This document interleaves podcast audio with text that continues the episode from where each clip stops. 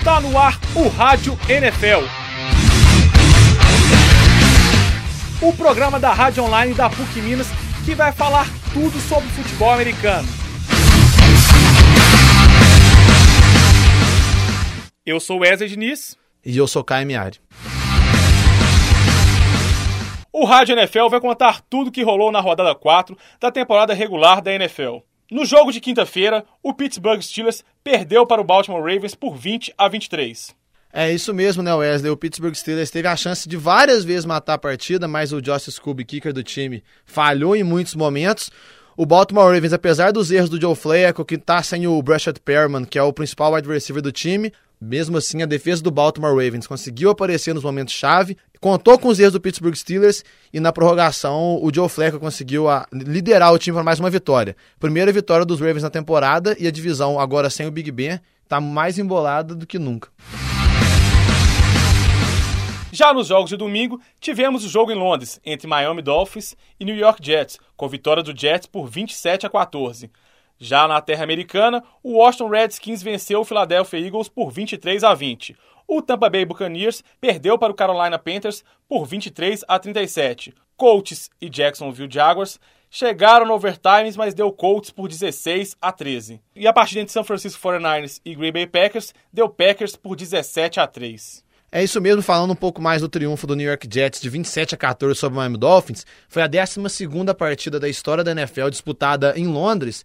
O New York Jets teve 14 faltas, 163 jardas perdidas através das faltas e mesmo assim conseguiu vencer a partida. Foi muito porque foi desmérito do Miami Dolphins, Ryan Tannehill continua tendo problemas, principalmente com a linha ofensiva, que é uma das piores da NFL esse ano, é a terceira que mais cedeu sacks de toda a NFL, e o New York Jets com essa defesa, com Ryan Fitzpatrick tomando conta da bola, já chega a três vitórias e uma derrota na temporada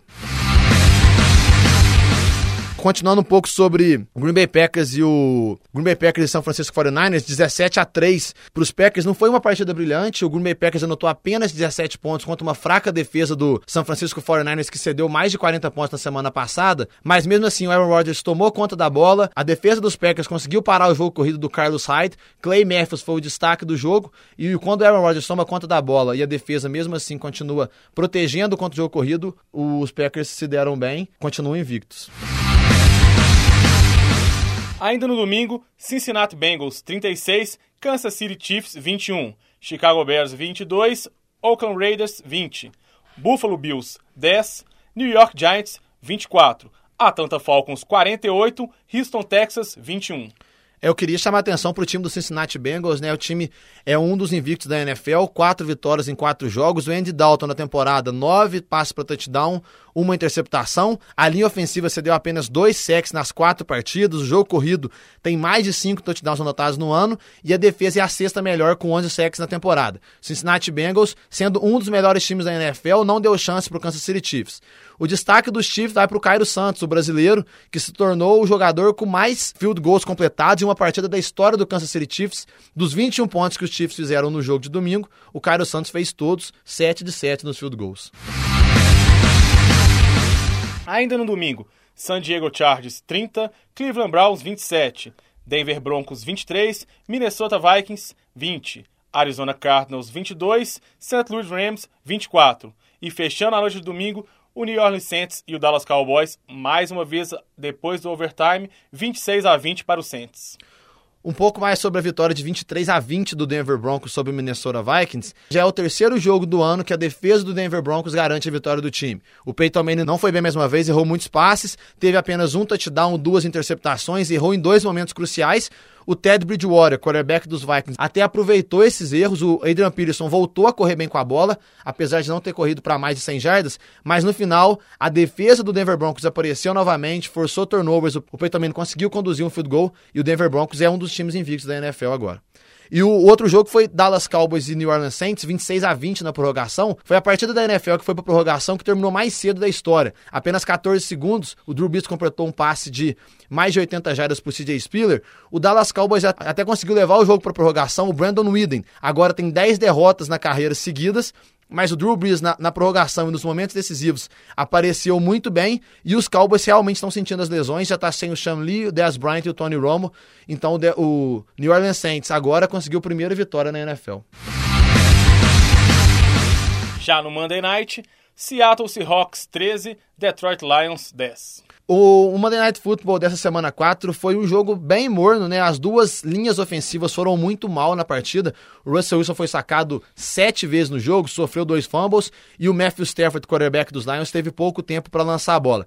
No geral, o final do jogo foi muito bom. Os dois times acabaram aproveitando no final e conseguiram field goals, touchdowns, mas por fim, com uma decisão do juiz um pouco questionada, o Seattle Seahawks venceu e o Detroit Lions segue como o único time que ainda não venceu em 2015.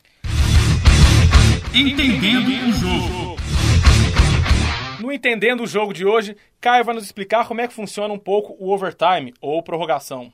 Nos últimos dois anos, a NFL mudou a prorrogação da NFL e fez a prorrogação ser igual à do college football. A prorrogação da NFL é o seguinte: os dois times tiram cara ou coroa, o time que venceu escolhe atacar.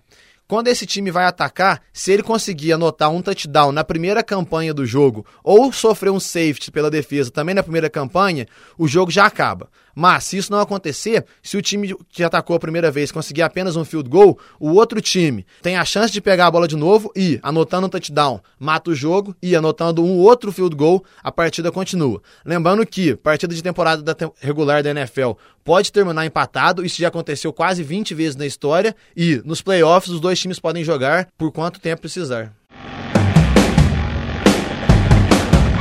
Bolão, Bolão da, semana. da semana. Wesley e Caio vão travar um duelo interessante de ver quem acerta mais palpite dos jogos da televisão.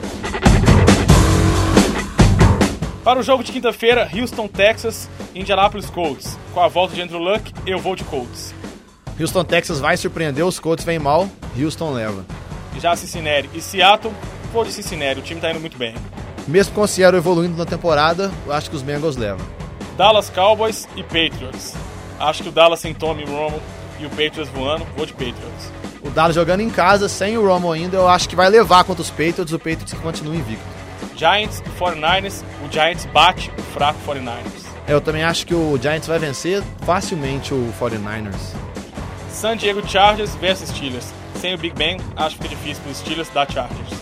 Eu também acho que vai dar Chargers bem equilibrado, acho que o Michael Vick vai jogar bem, mas acho que o Chargers leva.